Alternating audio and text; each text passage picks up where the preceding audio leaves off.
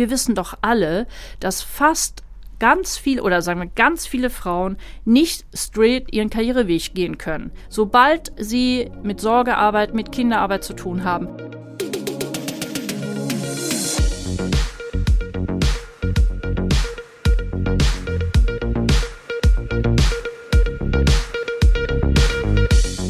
Hallo und herzlich willkommen. Ihr hört Wir sind Bremen, der ÖVB Helden Podcast.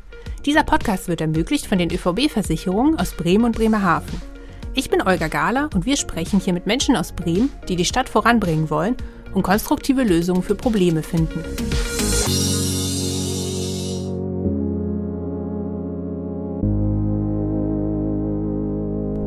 Heute unterhalten wir uns mit Maren Bock vom Bremer Verein Belladonna über Rollenbilder in unserer Gesellschaft, berufliche Perspektiven von Frauen und was Corona eigentlich für die Gleichberechtigung bedeutet. Hallo Maren.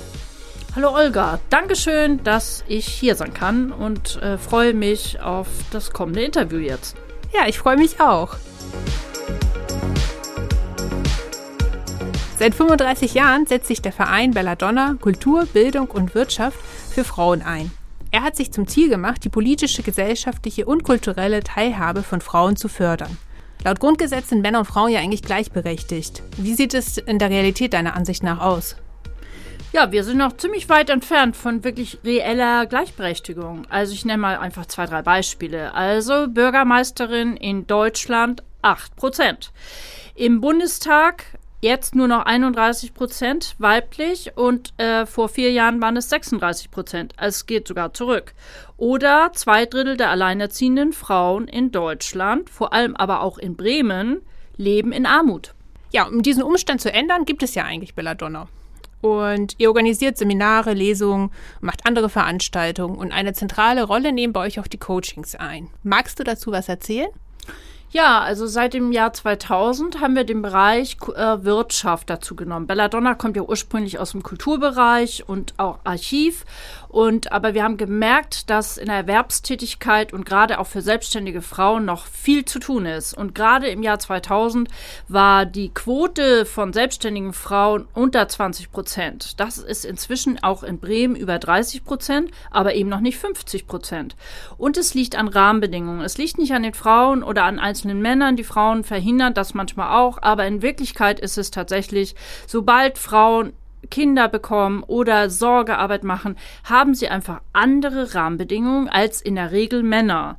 Und deshalb können sie oft nicht Vollzeit voll losstarten, sondern vielleicht erstmal im Nebenerwerb oder in der Teilzeitgründung und starten dann eben los, wenn die Kinder etwas älter sind und sind sehr erfolgreich. Also wir haben eine 80-prozentige Erfolgsquote bei unseren Angeboten für Existenzgründerinnen. Und wie sehen so diese Angebote aus? Also was macht ihr dann mit den Frauen? Ja, also wir haben mehrere Angebote und äh, unser Highlight, wir sagen immer, das ist ja, das ist der Stern quasi bei Belladonna, sind die Coaching-Reihen für Existenzgründerinnen, die umfassen quasi Modulwochenenden über fünf Monate und die Frauen haben eine Idee, kommen zu uns mit ihrer Idee, aber wissen noch überhaupt nicht, wie gehe ich auf den Markt, wie äh, akquiriere ich, wie ist denn überhaupt meine Preisgestaltung und vor allem auch wichtig Businessplan. Und das wird in den fünf Monaten mit professionellen und ganz tollen Referenten erarbeitet. Und wie gesagt, also die meisten Frauen, die bei der Coachingreihe von Belladonna waren, sind selbst selbstständig geworden und nachhaltig. Das ist ja das Wichtige, dass die nicht nach drei oder vier Jahren wieder verschwinden vom Markt, sondern unsere Coaches sind seit 2001 auf dem Markt. Wieso ist es so wichtig, dass es dann äh, spezielle Seminare für Gründerinnen gibt und nicht generell einfach ein gemischtes Angebot für alle? Naja, gemischte Angebote gibt es ja ausreichend in Bremen wirklich sehr, sehr viele über das Starthaus, über die Handelskammer, über die Handwerkskammern, aber auch an der Universität. Und was wirklich wir überall feststellen können, sonst wären wir ja auch nicht so erfolgreich, dass die Frauen dort zu wenig gehört werden. Und vor allem, was ganz wichtig ist, dass auf ihre Rahmenbedingungen oft gar nicht eingegangen wird. Also es ist tatsächlich so, dass immer so der jungdynamische 30-jährige äh, Mann, der sich selbstständig machen will, ist so eine Vorlage für oft Beratung. Es ändert sich in Bremen, das freut uns als Belladonna sehr, aber nach wie vor ist es so, dass die Nachfrage bei uns so hoch ist und das zeigt ja, dass die Frauen unglaublich gerne eben auch unter Frauen äh, wachsen wollen, in den Prozess der Selbstständigkeit gehen und bei uns werden eben auch ihre Rahmenbedingungen sehr stark beachtet. Und wer, du hast ja kurz schon darüber gesprochen, dass ihr Frauen aus unterschiedlichen, mit unterschiedlichen Hintergründen habt, die zu euch kommen. Sind das dann aber eher jüngere Frauen oder auch ältere? Nee, das finde ich ja das Tolle. Also wir haben da klar bei Belladonna insgesamt Angebote, manche Angebote wie der literarische Salon, der ist eher wirklich für Frauen oft ab 60, 70, 80. Dann haben wir in den interkulturellen Austausch, der ist eben sehr viel für muslimische und, und migrantische Frauen und da auch durchschnittlich vom Alter her ganz unterschiedlich. Aber bei den Coaches ist es so klasse, finde ich, und das ist, da bin ich auch ein bisschen stolz, muss ich sagen. Also meistens sind die jüngsten 28, 29 und die ältesten meisten in der Regel 55, die sich selbstständig machen bei uns. Und wir haben immer, immer Migranten auch in der Reihe dabei. Und in dieser Reihe, jetzt in diesem Jahr, sind es sogar 35 Prozent, was ich richtig gut finde. Und dass wir also breit aufgestellt sind und auch die Zielgruppe eben nicht sehr einfach äh, nur fokussiert ist, sondern breit. Und das ist auch das Ziel von Belladonna. Was würdest du jungen Frauen, die gerade in den Beruf einsteigen, was würdest du ihnen raten? Naja, es kommt drauf an. Wenn du sagst, Olga, in den Beruf, äh, dann ist es nochmal was anderes als in der Selbstständigkeit. Also jetzt in dem Beruf, da würde ich schon sagen, Mensch, Frauen, vernetzt euch oder äh, guckt, dass ihr Verbündete habt, äh, wenn ihr merkt, dass ihr euch nicht so wohl fühlt oder das Gefühl habt, ihr könnt euch nicht genug durchsetzen. Also dann bucht einfach Seminare bei uns, kommt zu uns, fragt, wie es besser sein kann. Wir haben da wirklich ganz viel Erfahrung. Belladonna ist jetzt fast 35 Jahre alt und äh, wir haben einfach ganz viel Erfahrung auch mit jungen Frauen und auch mit älteren Frauen, aber auch mit jungen Frauen, was sie einfach brauchen für den Anfang in der Erwerbsarbeit. Und was brauchen Sie? Ja, also zum Beispiel Tipps im Sinne von, wie setze ich mich durch, wie äh, kann ich an Meetings mich behaupten, auch Stimmtraining, das ist auch ganz wichtig, es wird völlig unterschätzt, äh, wie Frauen mit der Stimme zum Beispiel sich durchsetzen können in Meetings oder auch ganz, ein ganz einfaches Beispiel, wo setze ich mich als Frau in ein Meeting hin? Ganz, es kann so, das ist, das klingt so banal und das ist durchaus wichtig. Oder wie kann ich zum Beispiel, wenn ich unterbrech, unterbrochen werde, zum Beispiel von männlichen Kollegen, Kollegen oder auch von Chefs. Wie verhalte ich mich dann? Also rege ich mich total auf und gehe in so eine äh, hohe Stimme oder habe ich andere Tipps? Und die geben wir zum Beispiel in Seminaren. Beim Hinsetzen bin ich jetzt neugierig. Wo setzt man sich denn hin? Ja, zum Beispiel in Augenhöhe von dem Chef oder von der Chefin, je nachdem. Also nicht in, möglichst nicht in einer Nischecke und auch ganz wichtig, äh, wenn ich merke, dass ich ein ich sage jetzt mal einen Kollegen zum Beispiel habe, mit dem ich Schwierigkeiten habe, dann auf keinen Fall äh, so sich hinsetzen, dass ich den immer sehe, weil dann bin ich zu fokussiert auf seine Reaktion und dann nimmt mir das Energie für fachliche Aussagen. Du hattest eben über Netzwerken gesprochen. Wie ist es denn? Netzwerken Frauen nicht genug?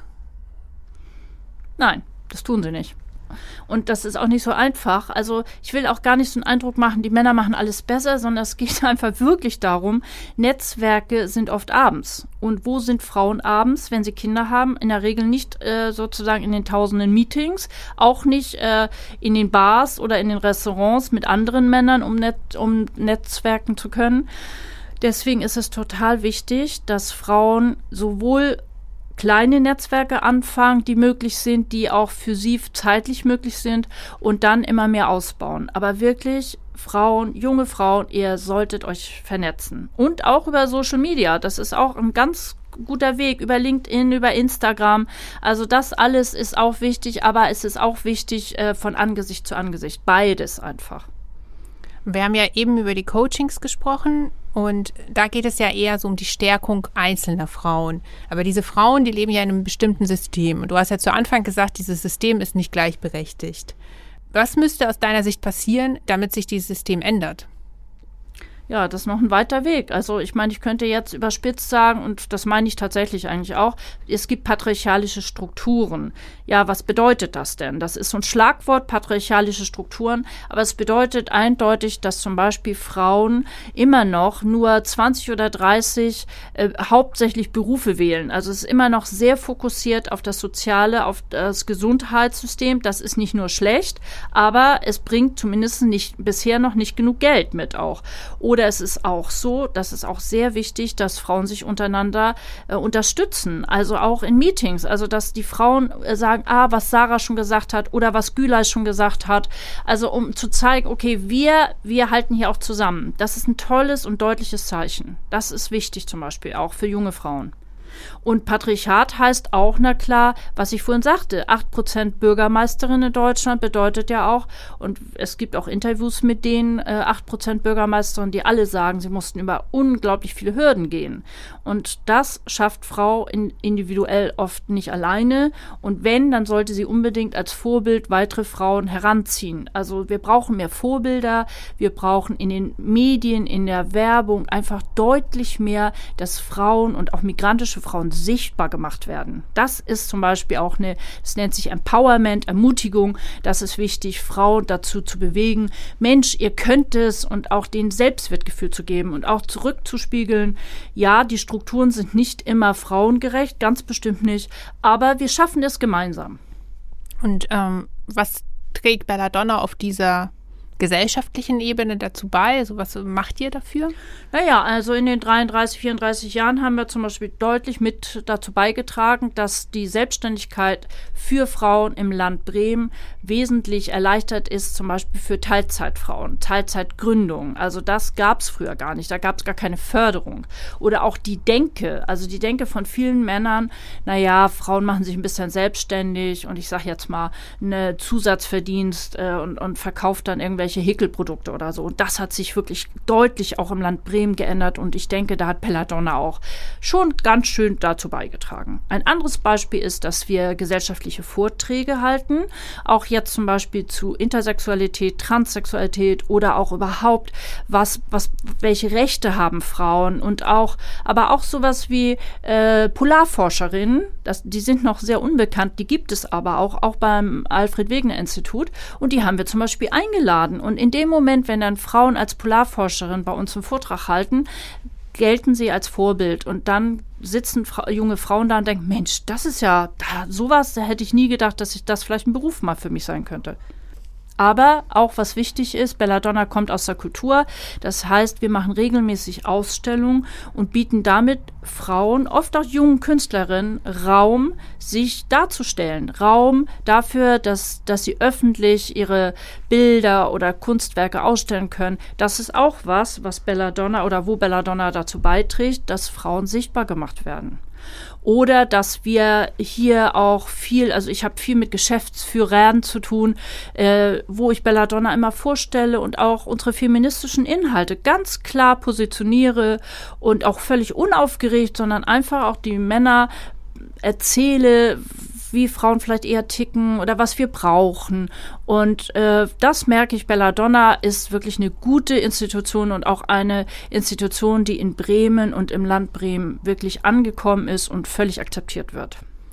Dann habt ihr ja noch das Archiv. Das ist ja eigentlich eines der Kernbereiche auch von Belladonna. Magst du dazu noch ein bisschen was erzählen? Ja, wir haben ja, ich habe ja vorhin gesagt, äh, wir sind aus der Kulturbranche entstanden, aber dazu gehörte von Anfang an das Bremer Frauenarchiv und Dokumentationszentrum. Warum eigentlich ein Archiv? Ein Archiv, früher hat, hatten wir immer gedacht, oder ich auch selbst vor 40 Jahren hätte ich gedacht, ein Archiv, was ist das denn langweilig im Keller, alles dunkel und so. Dem ist überhaupt nicht so, sondern es ist, geht darum, wer weiß denn zum Beispiel, wer die ersten weiblichen Abgeordneten in Bremen sind? Wusste jemand schon, dass es vor Caroline Lindert eine Bürgermeisterin im Land Bremen gegeben hat? Oder wer weiß eigentlich, dass im 19. Jahrhundert die Bierbrauereien fest in Frauenhänden waren? Oder dass zum Beispiel auch nach wie vor Frauen, die forschen oder so, dass es wichtig ist, deren Erkenntnisse im Archiv zu dokumentieren sichtbar zu machen und dass in 100 Jahren nicht wieder gesagt wird, naja, Frauen haben damals gar nichts geleistet, sondern deren Leistung auch jetzt von 1800, 1900 und bis heute wirklich sichtbar zu machen. Und zwar offline wie auch online. Also wir haben eine große Datenbank auch, aber wir finden nach wie vor, unsere größten Schätze sind vor Ort und deswegen spaziert zu uns, kommt rein, besucht uns auf Instagram im äh, Belladonna Archiv oder eben auch kommt rein und wir machen auch Archivführungen, auch zum Beispiel für Schüler und Schülerinnen, gerne auch wenn Lehrkräfte äh, gerne mal recherchieren wollen, können Sie das gern auch bei uns im Belladonna Archiv machen. Und wie gesagt, wenn Schüler und Schülerinnen Referate schreiben müssen, das tun müssen sie ja, dann schaut doch mal, welche Themen es möglich wären. Schaut bei uns vorbei. Ihr werdet kostenlos beraten. Frauenleistungen werden oft vergessen, klang jetzt so bei dir durch. Ähm, ist es so? Ähm, und liegt das dann auch wieder an den patriarchalen Strukturen? Naja, das ist ja, äh, wenn, ja, genau, es liegt an den Strukturen. Ich sag mal ein Beispiel. Also, äh, es gab wirklich sehr viel auch Direktoren. Es gab Frauen, die promoviert haben, obwohl noch gar nicht eigentlich die Unis zugelassen waren. Die haben dann im Ausland äh, 1900 studiert und dort schon ihre Doktorarbeiten geschrieben. Aber das alles ist für heute, für heute junge Menschen selbstverständlich. Ja, noch ist das selbstverständlich. Aber was passiert danach? Wir wissen doch alle, dass fast ganz viel oder sagen wir ganz viele Frauen nicht straight ihren Karriereweg gehen können. Sobald sie mit Sorgearbeit, mit Kinderarbeit zu tun haben, die meisten Frauen unterbrechen und das nicht nur, weil sie es immer wollen, sondern auch, weil zum Beispiel Arbeitgeber oder auch Arbeitgeberinnen sagen, naja, ein Jahr, aber dann musst du mindestens da sein. Oder, was wir jetzt immer wieder auch hören in den Coaching rein, dass Frauen sagen, ich gehe nicht mehr zurück zum Beruf, weil als ich sagte, ich bin schwanger, hat der Chef gesagt, naja, dann kann ich dich jetzt erstmal drei Jahre abhaken und vielleicht kommst du ja gar nicht wieder. Und das ist sofort äh, im, also das ist so eine Haltung. Es geht hier um eine kulturelle Haltung und die ist nicht nur in Deutschland, aber ganz besonders in Deutschland. So, in Schweden ist ein anderes System. Ich hatte eine schwedische Mitarbeiterin, die hat ihr drittes Kind gekriegt und hat gesagt, du Maren, ich bin in zehn Wochen wieder da, alles klar und hat überhaupt kein schlechtes Gewissen gehabt und so. Und das alles ist was ganz typisch Deutsches. Also es gibt übrigens das Wort Rabenmütter nur auf Deutsch. Es gibt es in keiner anderen Sprache. Und Rabenväter als Pendant dazu ja auch nicht. Also im Deutschen jetzt zumindest. Genau. Also ich kenne den Begriff jetzt nicht, genau. der mir jetzt nicht so geläufig. Es ist ja auch jetzt, das kann man jetzt auch bei den Kanzlerkandidatinnen sehen, ja, wie viel Wert wird draufgelegt, wie Annalena Baerbock das schafft mit den Kindern. Also da wird sie vorwärts, rückwärts, seitwärts befragt und aber fragt irgendjemand, ob Herr Laschet Kinder hat. Wer sorgt denn für die Kinder? Haben die Kinder dann vielleicht, wenn er der Kanzlerkandidat wird oder auch Olaf Scholz, haben dann die Kinder weniger Zeit mit dem Vater? Verbringen sie, wie schaffen schaffen die denn das alles, ja? Aber das alles wird einer weiblichen Kanzlerkandidatin, wird die immer gefragt. Brauchen wir einen Wandel der Arbeitskultur dann? Ja, unbedingt. Das ist ja das, was ich auch versuche zu sagen. Also was, äh, wir brauchen unbedingt da einen kulturellen Wandel. Und ich meine nicht nur, also Gender Pay Gap, also das muss einfach auch nochmal gesagt werden. Über 21 bis 23 Prozent verdienen Frauen strukturell weniger als Männer. Und wenn man auch richtig in Betriebe manchmal geht, ist es tatsächlich nach wie vor so, dass die gleiche Tätigkeit von Frauen weniger bezahlt wird. Also für Frauen ist immer noch weniger Geld da und das macht was, weil Geld schafft auch Werte und auch eine Haltung. Wenn jemand 6000 Euro oder 4000 Euro verdient äh, im Monat, hat dieser Mensch einfach viel mehr Chancen in unserer Gesellschaft, als wenn zum Beispiel eine Frau 1500 oder 1300 Euro nach Hause bringt.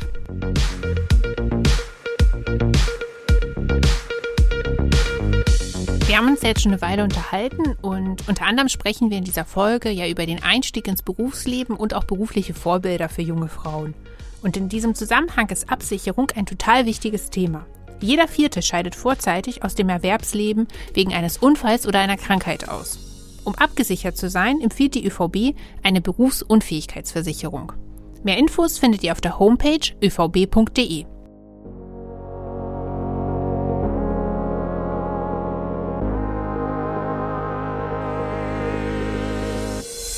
hier geht es jetzt weiter mit unserem Gespräch.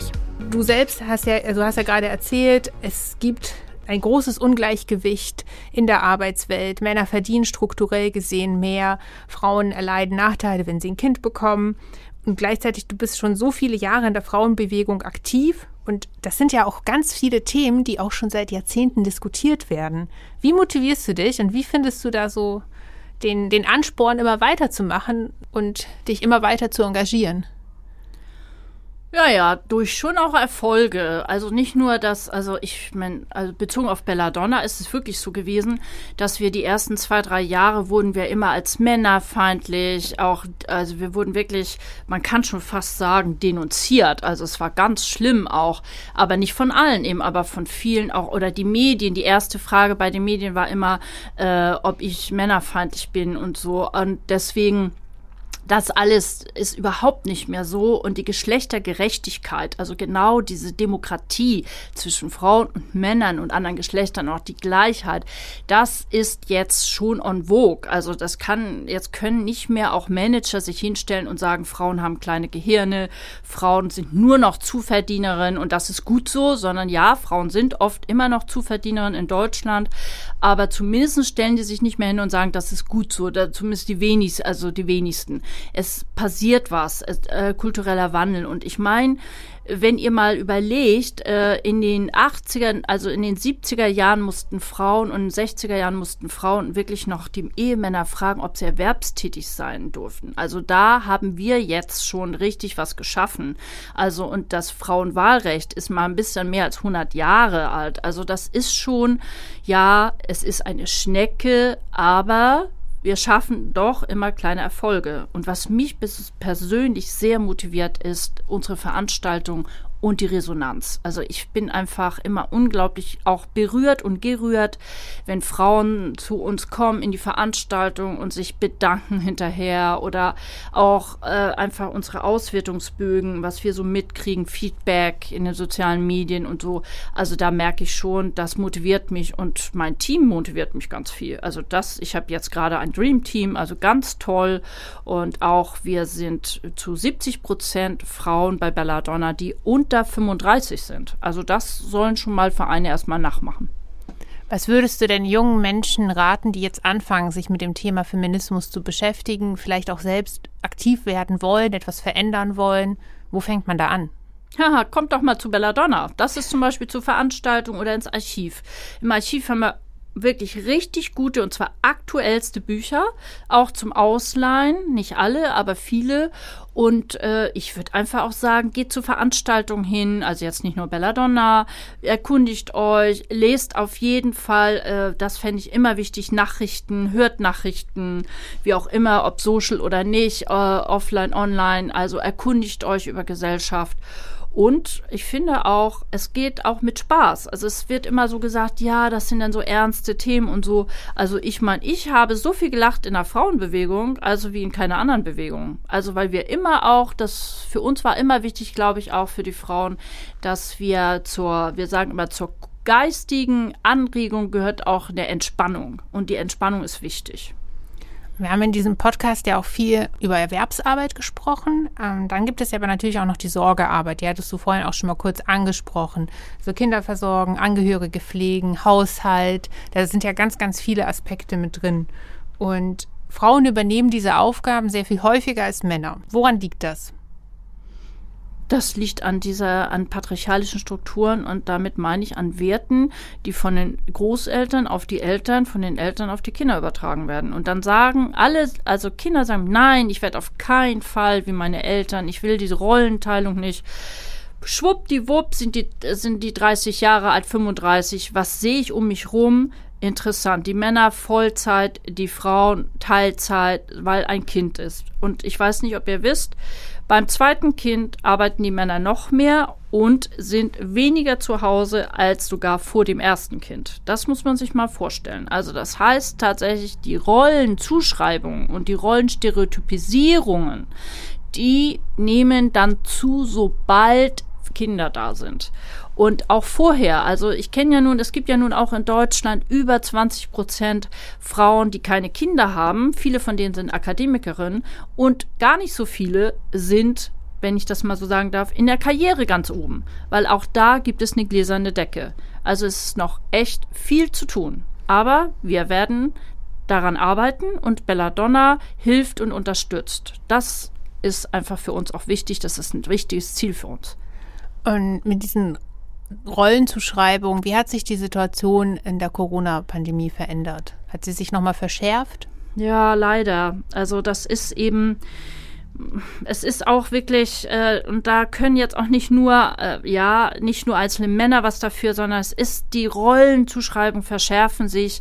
Äh, klar, auch Männer gehen dann schneller, also wirklich äh, wieder schneller zurück ins Büro. Äh, die Kinder, die haben, viele Kinder sind wirklich auch, ich will jetzt nicht sagen gestört, aber auf jeden Fall haben die, glaube ich, unglaublich ähm, ein Defizit bekommen in dieser Zeit. Und zwar, was persönliche Kontakte na klar angeht. Und ich glaube, zumindest kleine Kinder sind bestimmt anhänglicher. Das sehe ich auch, kriege ich auch mit in meinem Bekanntenkreis und auch bei meinen Patenkindern. Ja, und von daher, ich glaube auch, die Corona-Zeit hat ja nun auch äh, zu Entlassung geführt. Und ich weiß nicht, ob ihr das wisst, ist, die meisten Minijobber, Jobberinnen sind ja Frauen. Und Minijob bedeutete, dass man nämlich keinerlei Unterstützung hinterher bekam. Also das war wirklich schwierig und ähm, feste oder sagen wir auch von den großen Firmen oder so, die sind eher in der Lage, auch die Arbeitskräfte, die Mitarbeitenden eher nochmal zu unterstützen als kleinere Betriebe. Und deswegen, da sind Frauen auch, auch ökonomisch, haben sie absoluten Nachteil in der Corona-Zeit äh, bekommen. Dann gibt es ja auch durchaus Menschen, die sagen, ja, das traditionelle Modell, das funktioniert so für uns total gut. Ähm, der Mann verdient das Geld, die Frau kümmert sich um die Kinder. Wieso kann das trotzdem ein Problem sein, auch wenn das für einen in dem Moment vielleicht passt? Das ist politisch und strukturell ein Problem, und zwar ein großes Problem, weil zum Beispiel in Großstädten wie Hamburg, Bremen die Scheidungsquote fast und zum Teil über 50 Prozent ist. Also das ist einfach für die Frauen dann wirklich ein Nachteil und auch selbst, auch das Selbstwertgefühl. Also wir haben zum Beispiel in der Coaching-Reihe auch Frauen, die haben Jura studiert, waren wirklich vier Jahre oder fünf Jahre im Beruf, waren schon richtig erfolgreich und dann kamen zwei oder drei Kinder. Dann sind die weg vom Fenster und die sitzen bei uns und sind dann Mitte, Ende 40 und haben vom Selbstsicherheit, also die können nicht mehr zurück im Beruf, weil ich meine, wenn man zehn Jahre draußen draußen ist oder zwölf Jahre, da hat sich so viel verändert, auch in der Arbeitswelt. Und dann sitzen die Frauen da und sagen, ja, ich habe alles super organisiert mit den Kindern. Ich war die Managerin in unserer Familie. Ich habe meinem Mann den Rücken freigehalten. Und was hat sie davon? Ökonomisch wenig. Von der Gesellschaft Anerkennung auch wenig. Und finanziell, also im Sinne von auch Nachhaltigkeit in Richtung Rente, katastrophal. Stichwort Ehegattensplitting, das ist ja auch so ein Tool, das tendenziell dazu beiträgt, dass der Mensch, der in der Ehe weniger verdient, dass er dann noch ein bisschen weniger verdient und der Mensch, der mehr verdient, dass der dann halt noch mehr arbeitet. Ist das ähm, etwas, was diese Struktur nochmal verschärft? Das Ehegattensplitting gehört abgeschafft, ganz klar. Es, es stieg, also es ist nicht nur, dass es das ähm, zementiert. Es zementiert diese, dieses, was ich vorhin sagte, die Zusatzverdienerin ist die Frau. In der Regel ist es die Frau. Das heißt, äh, die Frauen werden auch, auch in dem Gefüge zwischen Männer und Frauen, in, in, in Ehen, äh, dann ist es doch leider häufig so, dass dann gesagt wird, naja, dann bleib ich verdiene ja schon mal weniger. Also ist es dann doch so ganz gut, dass ich dann auch in Lohnsteuergruppe 5 bin und damit äh, und der Mann dann höher und in dem Moment ist es ein, gibt es ein Gefälle und in der Rente und auch wenn der Mann sie verlässt, ist sie ehrlich gesagt die Verlorene und auch ganz klar die ökonomisch Ärmere. Jetzt haben wir vorhin ja auch über Vorbilder gesprochen. Das ist sicherlich auch wichtig, in diesen Bereichen Vorbilder zu haben, dass man sieht, ach Mensch, da ist irgendwie eine Frau, vielleicht Mitte 40, die dann Kinder hat, die das anders gemacht hat. Hast du selbst in deiner äh, Laufbahn auch Vorbilder gehabt? Ja, ich habe etliche Vorbilder gehabt. Also nicht nur in Bremen, auch international und so. Das würde jetzt hier zu weit führen, glaube ich, alle zu nennen. Ich könnte aber jetzt mal zwei nennen, die ich wirklich äh, für mich hier in Bremen wirklich richtig wichtig waren. Das ist die Mitgründerin und auch die Vereinsvorsitzende von Belladonna, die leider letztes Jahr gestorben ist. Immerhin ist sie über 80 geworden. Und äh, sie zum Beispiel, die Dr. Dr. Hannelore Cyrus, hat erst mit Mitte 40 angefangen zu studieren. Das muss man sich vorstellen. Sie war vorher wirklich eine verheiratete Frau, hat ganz viel Zuarbeit ihrem Mann gemacht, für ihren Mann gemacht und hat dann Mitte 40 angefangen zu studieren, hat noch zwei Doktortitel erworben und ist so ist dann auch noch Mitte 50 lesbisch geworden. Also hat ihre große Liebe entdeckt und ist mit äh, dieser Frau, die haben auch geheiratet, dann auch zusammen alt geworden und Hannelore Cyrus hat wirklich ganz viel auch Geschichtsaufarbeitung hier in Bremen gemacht, hat ich weiß nicht über 10 Bücher oder 15 Bücher geschrieben, unter anderem auch das erste Bremer Frauenlexikon von A bis Z. Also von daher ähm, Hannelore Cyrus war für mich auch als Belladonna Mitgründerin Mitgründerin. Sie war immer deutlich älter als ich, war die jüngste, sie war die älteste, war sie ein Vorbild. Aber in den letzten 20 Jahren, muss ich auch sagen, war Ulrike Haufe für mich auch ein Vorbild. Das ist die äh, vorherige Landesfrauenbeauftragte, die hier in Bremen ganz viel erreicht hat. Und äh, Ulrike Haufe hat mir gezeigt und vielen anderen Frauen auch, wie wichtig Netzwerkarbeit ist und auch wie wichtig es ist, dass wir in der sogenannten Frauenecke und Frauennische nicht bleiben, sondern voll auch in die Wirtschaft gehen. Und sie hat mich immer ermutigt, auch wirklich äh, weiter zu kämpfen und auch, äh, es war nicht immer leicht, mit allen Geschäftsführern und Managern und Senatoren in Bremen immer gut klarzukommen als Feministin. Und da hat Ulrike Hauf mich wirklich sensationell und unglaublich unterstützt. Und dafür bin ich, werde ich hier ewig dankbar sein.